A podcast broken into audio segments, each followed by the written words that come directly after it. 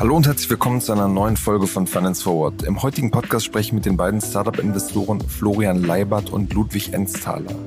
Die beiden haben den aufstrebenden Wagniskapitalfonds 468 Capital gegründet und sind in den vergangenen beiden Jahren durch viele aussichtsreiche Deals aufgefallen, darunter die Milliarden-Startups Razer und das Kryptounternehmen WorldCoin. In Deutschland haben sie außerdem bereits zwei sogenannte Specs an die Börse gebracht. Beide sind in der Szene keine Unbekannten. Ludwig Enztaler hat Karriere bei Rocket Internet gemacht und Florian Leibert hat das Startup Mesosphere gegründet. Im Podcast haben wir darüber gesprochen, warum sie trotz der Kritik weiter an Specs glauben, wie sie auf die Firmenbewertung der Tech-Startups blicken und ihre Einschätzung auf das Hype-Thema Web3. Bevor es jetzt losgeht, gibt es noch einen kurzen Hinweis in eigener Sache. Zwar in weniger als einem Monat findet unsere Finance Forward Konferenz statt, nämlich am 18. Mai in Hamburg. Ihr könnt dort auf der Bühne Branchengrößen wie den N26-Gründer Valentin Stalf oder den Revolut-Gründer Nikolai Storonski sehen. Alle weiteren Speakerinnen und Speaker, das Programm und unsere Masterclasses findet ihr auf unserer Homepage. Und jetzt viel Spaß bei dem Podcast.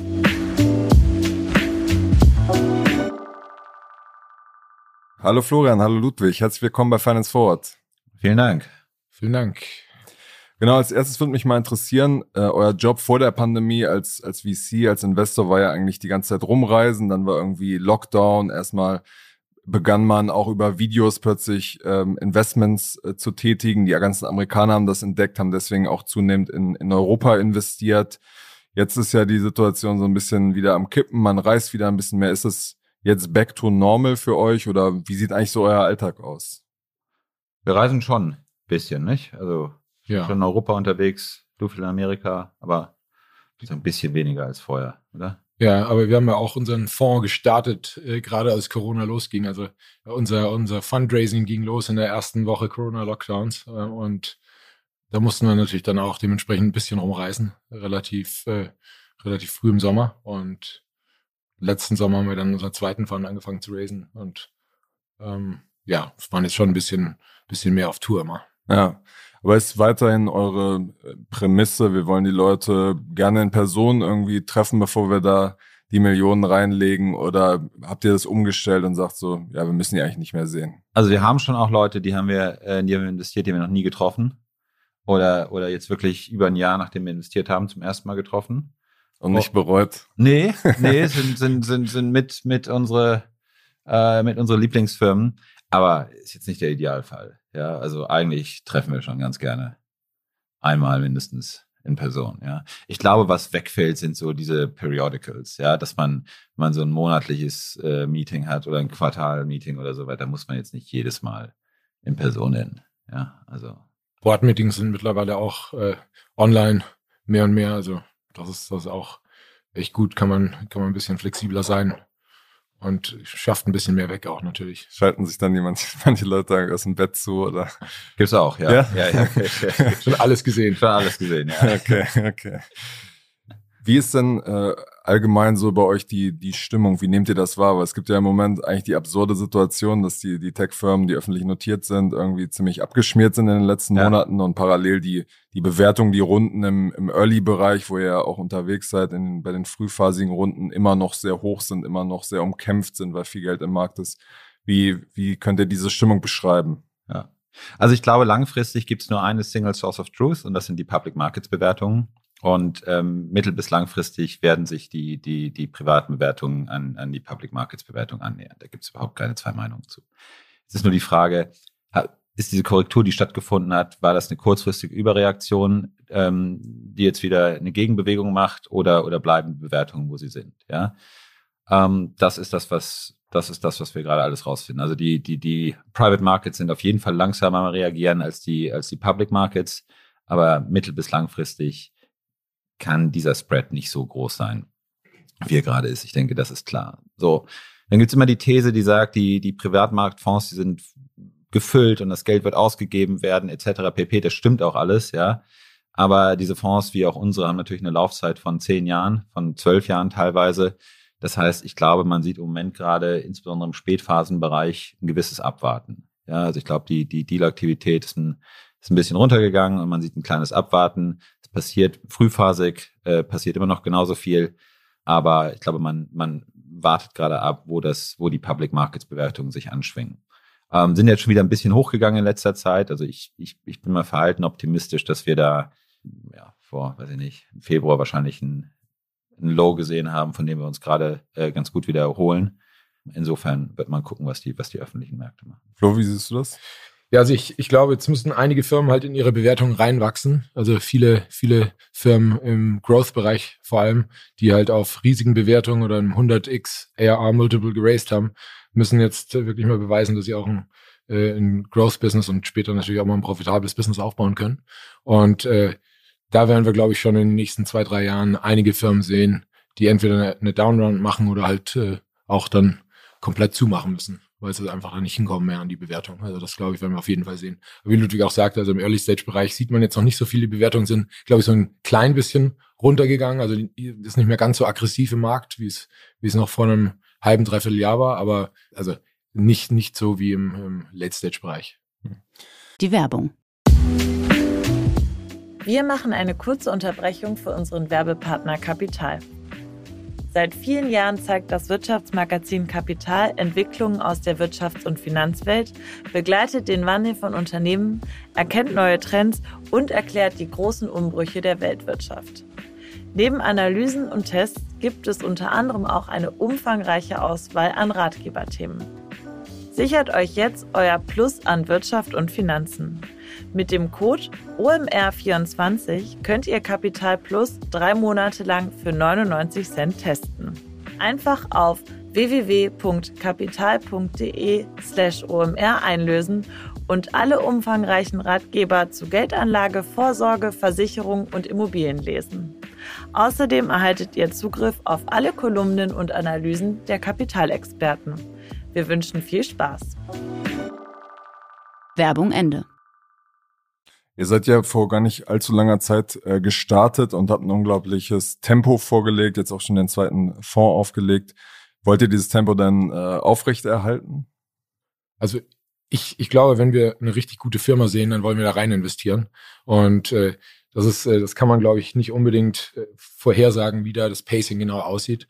Wir, es gibt gerade ein paar Industrien, da tut sich unheimlich viel. Da werden gerade die die Weichen gestellt für die Zukunft und da wollen wir dabei sein. Da wollen wir von Anfang an dabei sein, wollen einige Bets machen und wenn ein richtig gutes Team mit, einer guten Idee kommt, wollen wir rein investieren.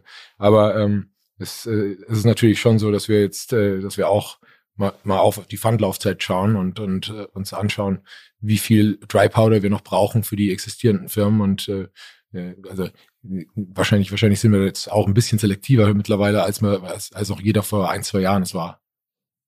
Ja, ich würde sagen, andererseits kommt uns das gar nicht so schnell vor, wie wir investiert haben. Ja, also wir haben, ja, allein auf dem Papier sieht man ja schon, dass bei anderen Fonds es immer so war, man hatte da zwischen den, dem ersten und zweiten immer drei, vier, drei, vier Jahre oder so. Und das ist, diese Periode ist ja bei euch schon sehr, die, sehr kurz geworden. Die ist kürzer. Ich glaube, aber im globalen, Vergleich stehen wir eigentlich ganz gut da. Ähm, wahrscheinlich ist, ist, ist das europäische Pacing noch ein bisschen langsamer als, als es global ist. Unser erster Fund hatte eine, eine Investmentperiode von, von 24 Monaten, glaube ich. 25. Das fanden wir jetzt, ähm, das fanden wir jetzt vollkommen fein, ja. Also glaube nicht, dass wir da, dass wir da was ändern werden. Ähm, wie gesagt, auf ein Quartal mehr oder weniger kann man es nie ganz genau timen am Anfang, aber im Grunde genommen fühlen wir uns mit dem Pacing ziemlich wohl. Du hast schon gerade gesagt, ihr, es passiert unglaublich viel im Markt. Was, was seht ihr da an, an spannenden Trends, die ihr vielleicht auch vor zwei Jahren noch nicht so gesehen habt, wo ihr sagt, so da wollen wir dabei sein? Also ich, was, was wir wirklich, woran wir wirklich glauben, ist natürlich Machine Learning, äh, künstliche Intelligenz und dass das mittlerweile auf allen Bereichen anwendbar ist und angewandt wird. Das sehen wir. Und äh, das hat natürlich zur Folge, dass man unheimlich viel in die Technologien auch investieren muss. Also so alle, wir, wir, wir haben unseren, unseren Fonds da haben wir so eine Hypothese, wie wir quasi investieren in, in Machine Learning Firmen und die Firmen, die die äh, die Infrastruktur dafür bereitstellen. Und das sehen wir so wie so ein Stack. Also unten drunter unten drunter sind die sind die Firmen, die halt die Daten, das Speichern der Daten ermöglichen, den Transport von Daten ermöglichen. Ein Layer drüber liegen die ganzen die ganzen äh, Infrastruktur SaaS äh, Managed Service Themen und äh, obendrauf liegen dann diese ganzen Vertical äh, Use Cases. Und da versuchen, das, da versuchen wir halt in, in jedem Bereich eine sehr, sehr gute Wette zu platzieren und haben da auch dieses Jahr echt einige, einige tolle Firmen, die haben wir noch nicht announced, im, äh, ins Portfolio mit aufgenommen. Mhm. Ihr seid ja ursprünglich mal als, als Deep Tech Investor auch äh, gestartet. Du hast es gerade beschrieben, auf was ihr guckt. Wenn man sich dann so anguckt, in was für Firmen ihr auch investiert habt, sind da ja zum Beispiel auch Felmo zum Beispiel dabei, ist so Telemedizin für Tiere oder Galilei, so eine Lern-App. Das hört sich jetzt erstmal nicht so Deep Tech an. Ja, wir haben das nie gesagt. Ja. Also das hat jemand mal bei uns geschrieben und jemand aufgegriffen. Wir haben nie, wir haben, ich wüsste, wir wissen auch gar nicht, wie man Deep Tech äh, äh definiert. Ja? Okay, also es okay. ist jetzt ist Quantencomputing. Können wir jetzt damit ist, aufräumen? Ja, nee, also wir, ähm, wir haben, ich glaube, wir haben drei, wir haben drei große, äh, drei große Investment-Themengebiete, ähm, in die wir investieren. Einer davon ähm, deckt ein paar Consumer-Themen mit ab. Ähm, Was sind dann die drei? Äh, wir investieren in Marktplätze, in marktplatznahe Modelle. Ähm, im Consumer-Bereich, aber auch im, im, äh, im, im B2B-Bereich. Ähm, wir investieren in, in äh, Software, ähm, also in äh, insbesondere in Enterprise Software und wir investieren in, in Automatisierung. Ja, Automatisierung. Ja, Automation AI. Und Automation AI ist natürlich auch äh, Software, wenn wir Software sagen, meinen wir wirklich konventionelle, tradierte, äh, nicht lernende Software, sondern, sondern die Software, bei der Lösungen für insbesondere Enterprises oder Produktivität im, im Vordergrund stehen. So, das sind die drei Blöcke, die wir haben. Dazu muss man sagen, in Deutschland haben wir ein ganz starkes Overreporting in der Szene, was Konsumententhemen angeht, weil das hier auch sehr stark Geschichte hat. Ich glaube, zwei Drittel der Investments in den USA, die wir machen, bekommt hier gar keiner mit. Ja, also wenn du auf unser Deployed Capital guckst, wie viel davon geht in, in Felmo, was übrigens eine tolle Firma ist äh, und ähnliche Themen und wie viel geht in äh, Infrastruktur, geht in künstliche Intelligenz. Ich würde sagen, wenn man gesamten Portfolioüberblick hat, deutliches, deutliches Übergewicht ähm, äh, im letzteren Bereich. Ja. Ähm, insofern stimmt das schon, das, was Leute mit Deep Tech meinen, da, da verbringen wir schon die meiste Zeit. Nichtsdestotrotz, ähm, ich investiere auch sehr gerne in Felmo. Ja. okay, okay. Super Unternehmen. Ja, ja. Ich meine, ihr, ihr publiziert ja auch nicht, nicht alle Finanzierungsrunden. Wir announcen jetzt nicht jede Runde. Wir haben Firmen, die ähm, schon die zweite oder die dritte Runde nach uns geraced haben, wo, wo nie was announced wurde. Ich glaube, das ist auch so teilweise ein bisschen vorbei. Ähm, insbesondere in den USA habe ich den Eindruck, dass es vorbei ist, so ein bisschen, dass jeder sofort seine Runde announced. Nicht? Also manche machen es, manche machen es nicht. Hier ist es sehr prominent noch. Aber, Aber auch in den USA geht es so immer noch um Signaling, oder? Also wenn jetzt sozusagen die großen Fonds einsteigen, will man doch für die für sozusagen seine Employer, für seine potenziellen Mitarbeiter zeigen, okay, ich habe eine Stärke, ich im Markt zeigen, äh, die sind bei mir eingestiegen und so weiter. Ja. Also ich würde sagen, dass, äh, dass viele unserer Firmen äh, den Product Launch und das Funding zusammen announcen wollen, weil dadurch bekommt man ja, also je nachdem, welches Businessmodell man fährt, halt Interest von Konsumenten oder, oder, oder Enterprise-Kunden. Und ähm, ja, also äh, wir haben echt einige Firmen, die haben es noch nicht groß announced und die haben echt große Runden auch teilweise gemacht. Und äh, die warten einfach ab. Genau, bis das, bis das Produkt draußen ist. Das, glaube ich, ist so ein Trend in der Kommunikation, den wir sehen in den USA, den wir super finden, dass wirklich, dass eher das Produktannouncement im, im Vordergrund steht und wie Flo sagt, damit und, Komma, übrigens, wir haben auch, ja, und nicht, wir haben gerade 20 Millionen von XY bekommen. Das ist ehrlich gesagt so inflationär mit der, mit, mit, also, ich weiß nicht, vor, vor drei, vier Jahren war es was Besonderes, wenn jemand äh, 20, 30 Millionen von Fund XY geraced hat. Heute, ehrlich gesagt, die Signalwirkung davon ist deutlich begrenzter. Ja, also ich gucke ehrlich gesagt fast nicht mehr darauf, wer irgendwo investiert oder wie viel Geld das ist, sondern wir gucken in allererster Linie auf die, weiß nicht, auf die GitHub Traction, auf den Team. Product Hunt Launch, aufs Team, auf, ja. auf, auf, andere Themen. Die Signalwirkung, die, die ein Fund hatte mit einer großen Runde, die hat irgendwie die Sexiness davon hat ziemlich abgenommen. Aber ihr pitcht doch am Ende eure Signalwirkung auch, wenn ihr sagt, ähm, ihr invest, wollt in irgendeinen guten Deal reinkommen, sagt ihr auch, es gibt in den Marken ein bestimmtes Signal, dass wir jetzt hier auf euch setzen, oder? Gibt's bestimmt, ja. Ich würde sagen, vielleicht im ganz frühen Bereich, wo wir reingehen, ist es vielleicht auch noch wichtiger als ein bisschen später. Ja, also wenn man sozusagen der Erste ist, der, der, ähm, äh, der das validiert. Ja, ich glaube, ich glaube, in einem, in einem Seed oder einem Pre-Seed oder wie man immer es man, man nennen will, ähm, Bereich wird das auch, wahrscheinlich auch Series A, wird das auch noch eine Wirkung behalten. Aber ob jetzt jemand, äh, weiß ich nicht, äh, 30 oder 50 Millionen von Tiger oder von XY bekommen hat, finde ich, ist fast so inflationär und, und, und dadurch auch in der Bedeutung echt irrelevant geworden. Ähm, sondern da, da glaube ich, sind, sind, sind diese, diese Product-driven PR-Launches viel wichtiger geworden. Hm. Fintech ist ja nicht, nicht so euer Kerngebiet. Ihr habt allerdings auch ein paar Investments, die öffentlich sind, zum Beispiel Wavy, das ist diese Banking-App für die, für die Gen Z. Wie guckt ihr generell auf, auf das Thema Fintech? Was sind da so eure Thesen? Also, du hast vollkommen recht. Wir sind niemand, der, der Fintech im Fokus hat. Ja, ähm, also wir, wir, wir gucken nicht durch, wir gucken nicht sozusagen durch eine Fintech-Brille auf den Markt. Aber ich glaube, wie in anderen, wie in anderen Teilmärkten, die man sich auch anguckt, gibt es einfach ein, ein, paar Probleme, die, ähm, die, die immer noch durch Digitalisierung gelöst werden können, ja, wo du einfach eine viel, viel bessere Konsumentenexperience bauen kannst, ähm, als es noch vor ein paar Jahren konntest. Und wenn es ein Thema gibt und ein Team, das es umsetzt, das wir gut verstehen, dann, dann investieren wir auch dort, ja. Also ist kein Fokus bei uns, aber ich glaube, es gibt manche, es gibt manche Themen, die sind so core und, und, und so offensichtlich bis jetzt noch nicht gut gelöst. Und die können durch die vorhandenen Tools, die wir gut verstehen, äh, gelöst werden. Dann werden wir aktiv, ja. So ein weiteres Trendthema ist ja Web3 in den USA vor ein paar Monaten und das schwappt jetzt langsam auch so ein bisschen nach, nach Europa. Kritiker sagen, es ist eigentlich, eigentlich nur ein neues Label, Label für alle Leute, die irgendwie was mit Krypto machen. Die anderen sagen, das ist sowas total Grundlegendes, was sich verändert. Wie seht ihr auf, diese, auf diesen Trend? Also wir sind, sind sehr bullish, was, was den kompletten Kryptomarkt angeht erstmal. Wir glauben, äh, da, da wird sich, da tut sich schon viel, da wird sich ganz, ganz viel tun. Es wird Zahlungen vereinfachen natürlich. Das ist aber nur ein, das ist aber nur ein großer Teil. Es wird vor allem so ein bisschen äh, diese Abhängigkeit an einzelne Währungen, äh, das wird äh, obsolet machen. Und ähm, äh, das ist irgendwie erstmal die Grundlage für viele von diesen Web 3.0 Technologien. Und ähm, ja, ich, ich glaube, es, es fehlen noch so ein paar von den Killer-Use-Cases äh, im, im Web 3.0-Bereich. Also, äh, aber ich glaube, über die nächsten paar Jahre werden wir da was sehen. Ich, ich vergleiche das immer so ein bisschen wie damals, als, als Java für die Mobilphone-Entwicklung rauskam. Das hat auch erstmal eine Zeit lang gedauert, bis es da irgendwelche äh, Anwendungen gab. Und dann wirklich äh, erst, erst als das iPhone rauskam, hat, hat die Handy, hat dieses Programmieren fürs Handy wirklich äh, so, so in den, hat es in den Mainstream geschafft. Und dann hat man natürlich da unheimlich viel Innovation gesehen. Und ich glaube, wenn man jetzt mal die ersten paar richtig guten Use Cases hat, dann wird sich da unheimlich viel tun in dem Markt.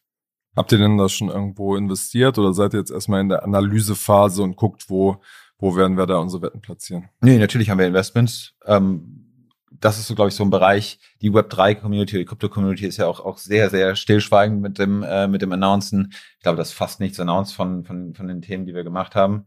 Aber, auch, auch in äh, Europa oder Amerika dann? Ähm, wir haben auch was in Europa. Haben auch was in Europa gemacht, ja. ja. Ich glaube, überwiegend amerikanische Themen in dem Bereich, aber haben auch was in Europa gemacht. Okay. Ja. Und, Könnt ihr ein ähm, bisschen sagen, was das war? Wir haben, ähm, wir haben ein bisschen Infrastruktur investiert. Ja, also äh, Kryptoinfrastruktur. Wir haben ein Projekt können wir vielleicht nennen, das glaube ich ist auch halb öffentlich, wo wir früh mit dabei waren, weil wir den Gründer gut kennen, ist WorldCoin. Ja. ja. Ähm, WorldCoin ist ein sehr binäres Projekt unserer Meinung nach, aber eins mit, mit unglaublichem Potenzial. Es ist ähm, gegründet vom, vom Alex Blanian im Deutschen und dem Sam Altman. Ähm, und es ist der Versuch. Y Combinator. Ja, genau, ja. genau. Und ähm, auch da, wenn wir gerade über Funding Announcements reden, ist, glaube ich, irgendwie eine Runde auf ja. Äh, ganz große Finanzierungsrunde also, announced, ja. Ähm, laut Medien über, über drei Milliarden Bewertung und äh, also mehr die, 100 Millionen geraced. Was die machen, äh, in kurz, das klingt ein bisschen funky, aber die, ähm, die bauen äh, sogenannte Spheres. Das sind äh, Stahlkugeln mit sehr viel Technologie drin, die innerhalb von Sekunden erkennen können, ob du ein Mensch bist. Und wenn du ein Mensch bist, ob du ein uniker Mensch bist, den du schon mal vorher gesehen hast. Das klingt jetzt trivial, ist es aber gar nicht, ja. Weil wenn man alle möglichen Dinge ausschließen will, dass du ein Tier vor die Kamera hältst oder ein Bild von einem Menschen oder sonst irgendwas, gar nicht so einfach, das, äh, das zu lösen. Mit diesen Spheres gehen sie durch die Länder und äh, äh, scannen äh, Menschen, die dazu bereit sind. Und wenn du dich scannen lässt, bekommst du ein, eine Worldcoin. Ja, so dass du quasi das Problem, das zu lösen ist, das Mass Distribution Problem von Krypto dadurch zu lösen. Ja. Und, Wie äh, weit sind die damit schon? Die sind schon relativ weit die sind schon relativ weit. Ja, also das erklärte Ziel ist, über eine Milliarde Wallets zu haben. Ja, und ähm, da sind sie natürlich noch nicht, aber die sind, äh, glaube ich, ähm, glaube ich, sehr, sehr gut unterwegs. Und ähm, selbst über die Währung selbst hinaus ähm, hat dieses sozusagen diese Unique Identity, äh, die du damit schaffst, für den gesamten Kryptobereich, den ganzen Decentralized-Bereich, wird eine zentrale Bedeutung haben. Also das ist das ist ein Thema, an das wir ähm, an das wir stark glauben und, und, und, und früh geglaubt haben. Ähm, und äh, ja, darüber hinaus einige Bereiche im, im ja. Infrastrukturbereich. Also genau, alles, was man an Web-Services fürs, fürs Web 2.0 quasi gebaut hat, äh, da braucht man jetzt die, die neuen Versionen, also Datenbanken, äh, Message Queues etc., diese ganzen Basistechnologien, äh, die muss man jetzt auch alle für, den, für den Web 3.0-Bereich schaffen. Da haben wir auch ein paar Firmen investiert und äh, da tut sich auch unheimlich viel gerade. Also irgendwann wird es natürlich auch das Äquivalent von AWS für Web 3.0 geben. Und äh, das ist ein super spannender Markt. Ja. Die Werbung. Wir machen eine kurze Unterbrechung für unseren Partner Arriva. Arriva betreibt mit arriva.de eines der größten Finanzportale im Dachraum und ist da auf die neuesten Finanz- und Wirtschaftsnews spezialisiert. Außerdem findet ihr bei Arriva die größte Börsencommunity für den Austausch zu aktuellem Marktgeschehen und allen Börsendaten wie Aktien, Indizes, Rohstoff und Kryptowährungen. Auf Arriva gibt es alle Marktdaten in einer einzigartigen Tiefe und Qualität und bei Bedarf auch individuell aufbereitet. Ihr habt außerdem Zugriff auf Tools wie den Portfolio-Tracker und Musterdepots. Profitiert von der schnellen Verfügbarkeit durch und mit renommierten Partnern, wie zum Beispiel der Deutschen Börse. Meldet euch jetzt für den Arriva Newsletter an und bleibt ganz easy up to date. Dafür geht ihr am besten einfach auf www.arriva.de/newsletter. Werbung Ende ein sozusagen jetzt noch ein Themensprung, ein Thema, was ja die Investorenbranche in den letzten Wochen bewegt hat, ist ja, wie geht man eigentlich mit, mit russischem Geld um angesichts des, des Ukraine-Krieges? Da ist zum Beispiel die Frage, was passiert eigentlich mit Geldgebern, bei denen russische Oligarchen involviert sind, ähm, da quasi einen Teil des Geldes beigesteuert gesteuert haben. Wie haltet ihr das als, als Fonds? Ja, ähm, wir haben kein russisches Geld und äh, äh haben auch ähm, die Verbindung äh, relativ detailliert und deep äh, checken lassen jetzt in den letzten Wochen. Das ist zum Glück nichts Kritisches dabei bei uns. Insofern, wir als Fund haben das Problem nicht. Um, ähm, die Frage, wie man mit Bestandsinvestoren umgeht, also die parallel oder nach uns investiert haben in Firmen, ist, ist nicht ganz trivial zu lösen. Allein wie das technisch geht. Wir wollen auf jeden Fall nicht, dass irgendeine unserer Firmen aktuell äh, Geld raised von, äh, von Fonds, die Bezüge nach Russland haben. Das ist ganz klar, das haben wir auch gesagt. Was ist da euer Hintergedanke? Also auch wenn die nicht sanktioniert sind, sagt ihr, das ist einfach im Moment schlecht, weil es dann äh, für die Folgerunden also, schwierig wird. Ich glaube, das Risiko, dass noch, dass noch, dass noch weitere Sanktionen gibt und dass die, dass die noch tiefer greifen, das ist natürlich da und wir wollen, also unser, unser Job ist, das Risiko zu minimieren und, und das äh, geben wir an unsere Gründer auch genauso weiter. Ich meine, es gibt viel Geld im Markt und ich glaube, man kann sich da in anderen Märkten auch umschauen und muss nicht auf, auf äh, Geld aus Russland setzen. Okay, wie ist da die Resonanz ähm, generell im Markt, was ihr von Kolleginnen und Kollegen wahrnimmt? Also das ist schon eher, muss man schon sagen, ein bisschen theoretische Diskussion. Es, wir, wie gesagt, wir haben das vor, als es losgegangen ist, diese die ganzen furchtbaren äh, Entwicklungen da vor etwas über einem Monat checken lassen, aber wir haben nicht viel Connection damit. Ja, also ich wüsste jetzt ehrlich gesagt nicht, wo das in der letzten Zeit ein relevantes Thema bei uns war. Ja. Also, ich meine, es gibt ja mit, mit Target Global einen Player, der bei vielen der aufstrebenden Berliner und deutschen Firmen mit am Start ist, wo zumindest ein, ein Teil von einem Oligarchen kommt. Ja, das ist richtig. Das ist, das ist richtig. Und ähm, äh, ich glaube, solange die nicht äh, darlegen können, dass die, dass sie nicht ausschließlich sauberes Geld haben, kann ich keiner Firma raten, das anzunehmen.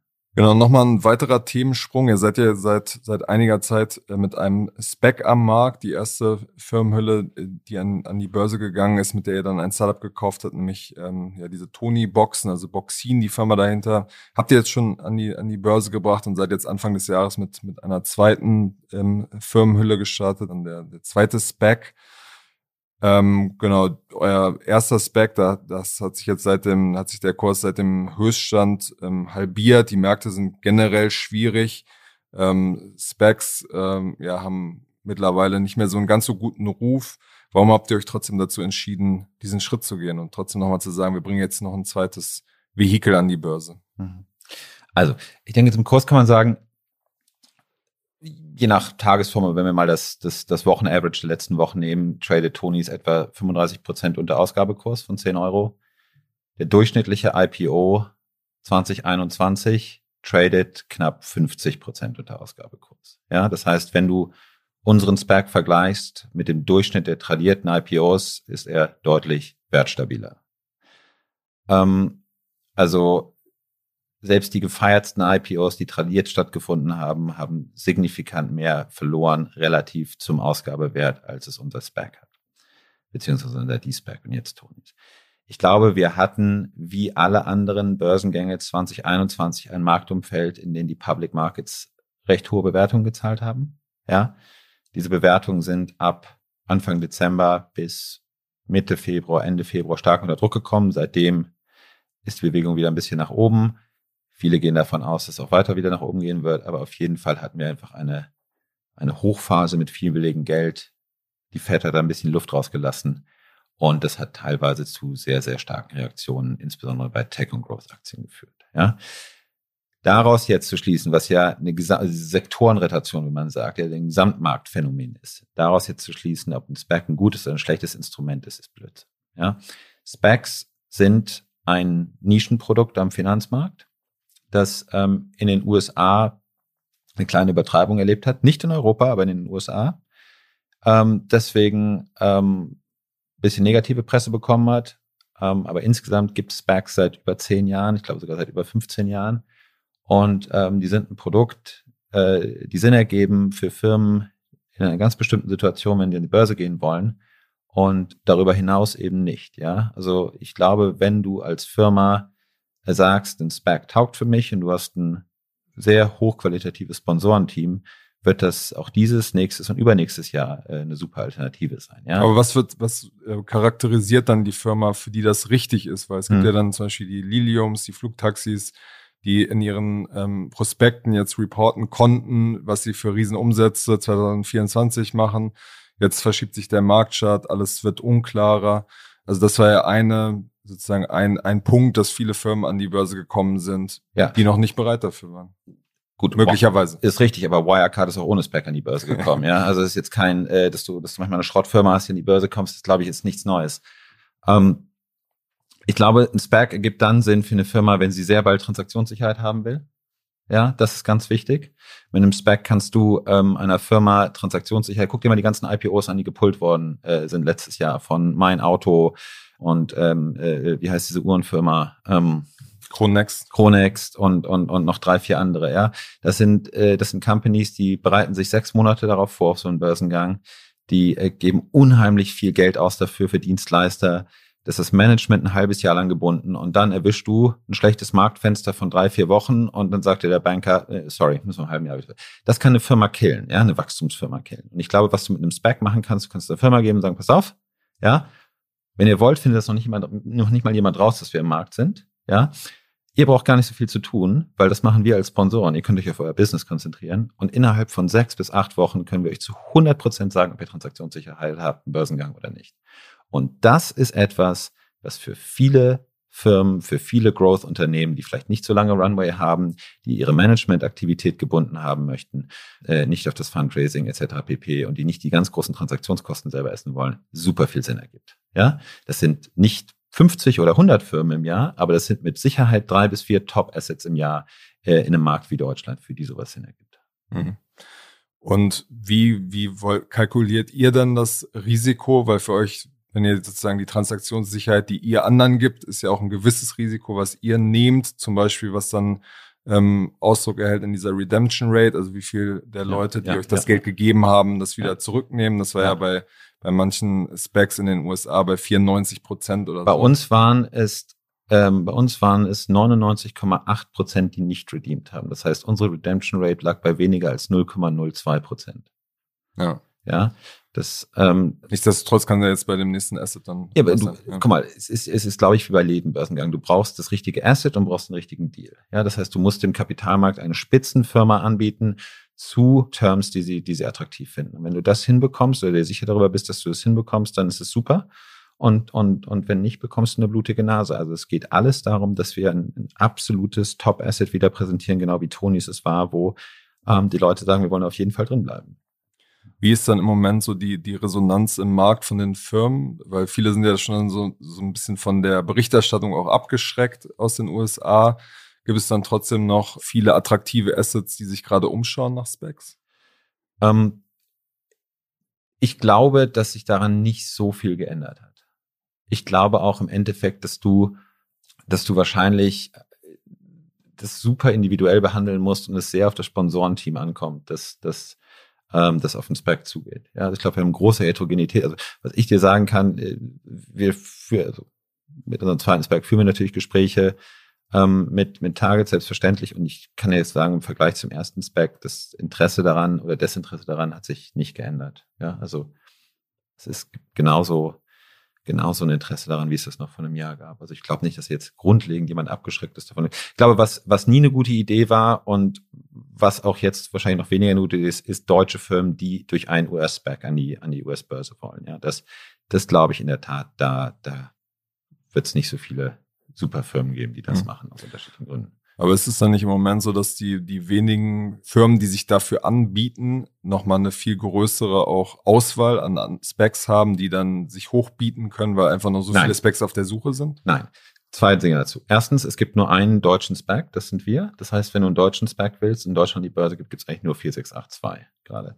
Zweitens, und das muss man mal wirklich festhalten, die größte Idiotie im Markt und das ist wirklich ein intellektuelles Verständnisproblem bei vielen Leuten ist, du kannst dich nicht hochbieten, weil du eine Pipe raisen musst. Wenn du als Sponsor einem SPAC ein Angebot machst, was zu hoch ist und bekommst dann die Pipe nicht geraced, was ja oft passiert ist, findet der Börsengang nicht statt, also der D-SPAC nicht statt und du verlierst tierisch viel Geld. Ja, das heißt, das Allerdümmste, was du machen kannst, ist zu sagen, ich nehme den Spec, der mir am meisten bietet. Das haben nämlich viele gemacht und aus Unwissenheit, auch schlecht beraten von Investmentbankern, die keine Ahnung hatten. Und die haben dann die Pipe nicht geraced bekommen. Wenn du, die, ich höre das so oft, ja, ja, als Sponsor machst du dann das höchste Gebot, selbst wenn der Kurs dann einkraft, verlierst du Geld. Du kommst gar nicht raus. Ja, warum hatten wir denn so eine niedrige Redemption Rate? Weil bei uns in der Pipe Leute drin waren wie, wie ein Bailey Gifford. Also Pipe ist dann praktisch Pipe ist diese, die diese zusätzlichen professionellen Investoren, die die Firma auch prüfen und dann quasi richtig, Geld rein. Die quasi auf den gleichen Terms nochmal investieren sowas wie eine Pre-IPO-Runde, nur quasi nach dem IPO. Das ist das Essen, der essentielle Bestandteil eines SPACs ist die Pipe. Und ähm, wer das nicht verstanden hat, hat wirklich ein intellektuelles Problem. Ja, also Leute, die sagen, ich, ich gebe dir eine zwei oder eine drei oder eine fünf Milliarden Bewertung, Hauptsache du kommst raus. Das, das funktioniert nicht. Nicht nur, es funktioniert nicht gut, sondern es, es ist nicht möglich. Es geht nicht. Ja, und ich würde wirklich allen Leuten, die das erzählen, raten, sich mal damit auseinanderzusetzen. Ähm, warum hatten wir so eine niedrige Redemption Rate? Ja, nicht zuletzt deswegen, weil wir Weltklasse-Investoren wie ein Bailey Gifford in der Pipe hatten, äh, äh, die gesagt haben, ja, der Deal ist mega. So, wenn du das nicht hast, entweder du kommst gar nicht raus oder du hast so eine Risiko-Redemption, dass dir der Deal aus der Kurve fliegt. Also ähm, äh, SPAC ist nicht das, das äh, Instrument, um deine Bewertung zu optimieren. Also du bekommst eine höhere Bewertung mit dem IPO, einem tradierten IPO, als mit dem SPAC, der funktioniert. Okay, also ja. zumindest im letzten Jahr war es, glaube ich, nicht unbedingt so. Oder? Absolut. Absolut. Guck dir doch mal die Specs an. Es ist, Specs sind nicht rausgekommen mit überhöhten Bewertungen. Der gesamte Markt ist runtergekommen, aber dass die Spec-Bewertungen höher waren als die IPO-Bewertung, das stimmt einfach nicht. Ja, aber sozusagen manche Firmen wären gar nicht an die, an die Börse gekommen. Auch das bezweifle ich ehrlich gesagt. Also ich, ich glaube, ich glaube nicht, dass das war. Ich glaube, okay, es gibt, es gibt mit Sicherheit manche Themen, da hat der Sponsor dann die Pipe selber gemacht. Das sollte man nicht tun. Das siehst du dann auch wirklich daran. Aber dann verliert der Sponsor auch viel Geld damit, ja. Aber wirklich Specs, die eine saubere High-Caliber Pipe hatten, die wären auch durch einen tradierten IPO in die Börse gekommen. Seid ihr dann dazu zuversichtlich, dass ihr da in den nächsten Monaten schon irgendwie was, was findet? Oder das kann, kann man ich gar nicht sagen. Das kann ich gar nicht sagen. Wir haben viel Zeit und wir gucken uns, ähm, wir gucken uns viele Superfirmen an, ähm, aber kein, kein Zeitdruck. Also let's see. Alles klar. Dann ist die Zeit schon um. Wir halten das auf jeden Fall im Blick. Vielen Dank, dass ihr vorbeigekommen seid und bis zum nächsten Mal bei Finance Forward. Sehr gerne. Vielen Dank.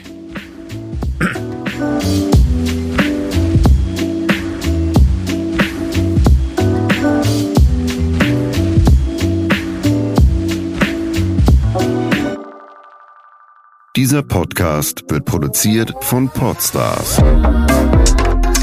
bei OMR.